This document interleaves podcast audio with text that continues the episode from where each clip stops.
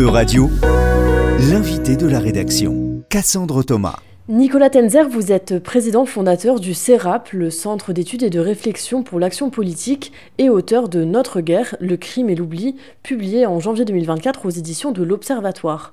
Bonjour Nicolas Tenzer. Bonjour. Vous êtes avec nous aujourd'hui pour parler d'élections, puisque l'année 2024 marque un record. C'est la première fois qu'autant de personnes sont appelées à voter, 4,1 milliards de personnes, soit la moitié de la population mondiale. Donc toutes les élections n'auront évidemment pas le, même poids sur les rapports de force et les relations internationales. Est-ce que, euh, du point de vue de l'Europe, ce sont les élections présidentielles américaines qui seront les plus euh, décisives? Oui, bien sûr, euh, les élections américaines sont déterminantes puisque, en fonction du résultat, vous allez avoir un lien transatlantique renforcé euh, en particulier si euh, Joe Biden l'emporte, ou au contraire extrêmement détérioré, ce qui serait le cas si c'était Trump qui venait à l'emporter. On sait aussi que les républicains euh, du côté de Trump, ce qui n'est pas le cas nécessairement de tous les républicains, ont décidé de largement abandonner l'Ukraine, que Trump lui-même avait dit que l'OTAN était obsolète, donc on peut parfaitement imaginer qu'il décide de diminuer considérablement le financement de l'OTAN et de manière générale le financement des troupes américaines stationnées en Europe, donc ce serait directement une menace pour euh, la sécurité de l'Europe. Ensuite, il y aurait aussi un effet de contagion antidémocratique dans la mesure où on peut dire que Trump, on, l'a vu avec euh, l'insurrection du 6 janvier 2021, euh, n'est certainement pas un démocrate et un libéral au sens politique du terme, et on peut imaginer que son exemple pourrait faire des émules et euh, renforcer aussi en Europe euh, des partis politiques qui euh, se réclament de ce mouvement contestataire de la démocratie et plus généralement de l'état de droit. Parce que vous diriez que ça, c'est un effet qui a déjà été observé lorsqu'il a été élu en 2016 Oui, ça a été déjà observé. On a vu un certain nombre de dirigeants, même européens, à l'époque euh, le, président de la Slovénie, euh, Viktor Orban, le premier ministre euh, hongrois, cultiver Trump, même une partie de la droite extrême polonaise était assez sensible à son, à son discours. on a vu aussi une partie de, des conseillers de Trump de l'époque, même officieux, comme Bannon par exemple, s'allier, rencontrer des dirigeants de l'extrême droite en Europe. Euh, donc, ça voudrait dire que vous allez avoir ce type de contagion avec, bien sûr, à la clé, euh, derrière, des financements. Et on sait que cette partie de l'électorat, ou en tout cas des dirigeants politiques de ces partis, sont souvent aussi très proches, comme euh, une partie de l'entourage de Trump, voire Trump lui-même, de la Russie. Donc, ce serait directement une menace portée sur l'Europe. vous avez commencé à le, le dire un petit peu tout à l'heure, mais donc, en cas de victoire de Donald Trump, on doit s'attendre à un désengagement des États-Unis dans les conflits armés comme la guerre en Ukraine, mais aussi euh, la guerre israélo-palestinienne Alors, je pense que les, deux types de conflits sont différents.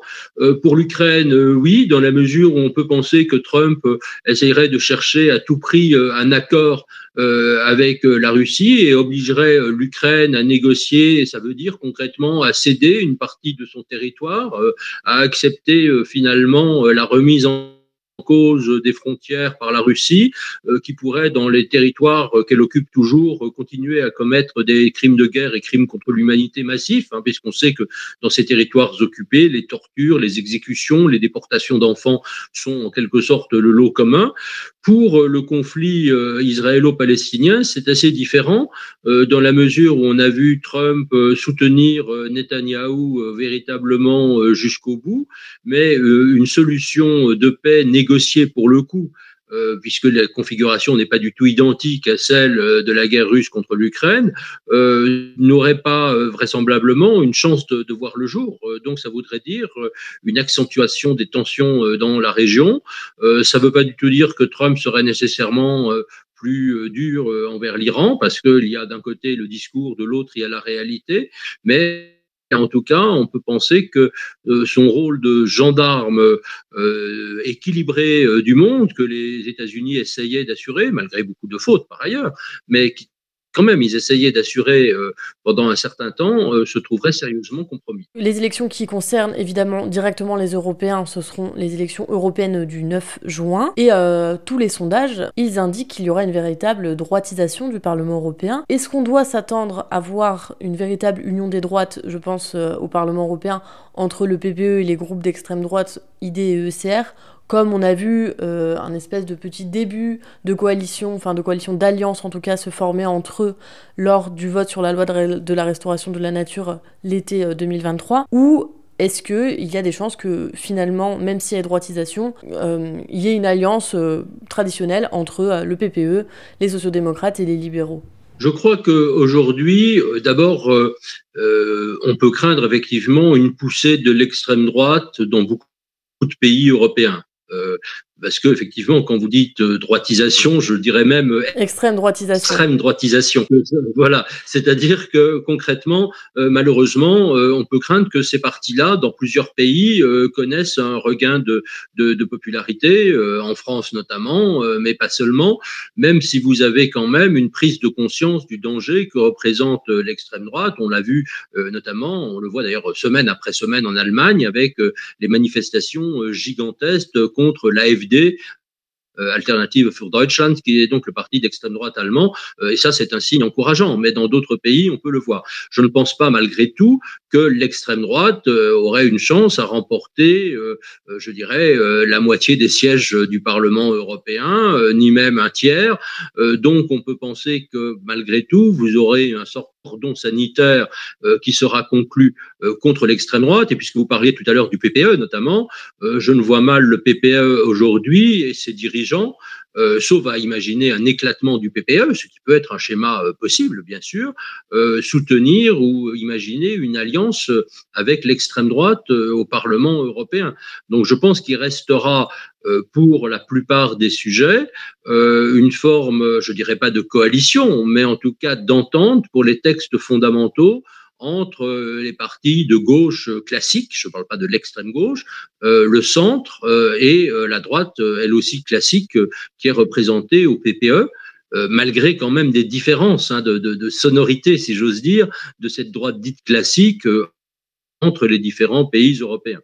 Donc je pense que les textes essentiels continueraient à être votés, que ce soit bien sûr les textes sur le budget, mais que également la résolution du Parlement européen a condamné euh, les actions des dictatures, euh, qu'il s'agisse de la Russie ou de la Chine, euh, voire d'autres pays, resterait quand même extrêmement fort, heureusement. On a vu mardi 6 février la présidente de la Commission, Ursula von der Leyen, qui annonçait le retrait d'une loi assez centrale dans le Green Deal, la loi sur les pesticides. Pour vous, est-ce que c'est une manière de, rassurer le PPE comment vous, comment vous avez vu ça? Alors moi, moi j'ai vu cela de, plusieurs manières.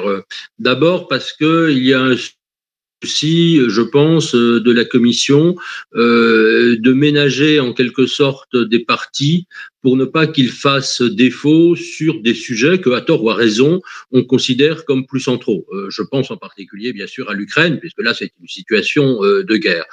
que deuxièmement, le contexte était quand même celui, dans plusieurs pays d'Europe, de manifestations monstres d'agriculteurs, et il s'agit, de manière raisonnable, de ne pas, en quelque sorte, agiter le chiffon rouge euh, quoi qu'on pense euh, finalement de ce retrait par ailleurs, euh, que je n'approuverais personnellement certainement pas, voilà, de, ne pas agiter le chiffon rouge devant ces manifestations, parce qu'on se dit que si on agite trop le chiffon rouge, déjà vous avez un certain nombre de discours complotistes sur l'Europe qui sont lancés, y compris lors des manifestations d'agriculteurs, parfois d'ailleurs favorisés par certain nombre, euh, disons, d'éléments étrangers. Euh, on voit très bien comment la Russie a joué aussi avec certaines de ces manifestations dans des pays européens. Donc, même s'ils n'ont pas fait naître ces manifestations, ils les ont exploitées, comme tous les toutes les manifestations, d'ailleurs, un peu partout en Europe, quelles qu'elles soient. Dès que vous avez une occasion de semer la division, la Russie, d'une certaine manière, saute dessus. Donc, il s'agissait en quelque sorte de calmer le jeu. Euh, c'est surtout comme ça que j'interprète effectivement la décision. Merci Nicolas Tenzer d'avoir répondu à nos questions sur les très nombreuses élections qui se déroulent tout au long de cette année 2024. Je rappelle que vous êtes président fondateur du CERAP, le Centre d'études et de réflexion pour l'action politique, et auteur de Notre guerre, le crime et l'oubli, publié en janvier 2024 aux éditions de l'Observatoire. Euradio vous a présenté l'invité de la rédaction. Retrouvez les podcasts de la rédaction dès maintenant sur euradio.fr.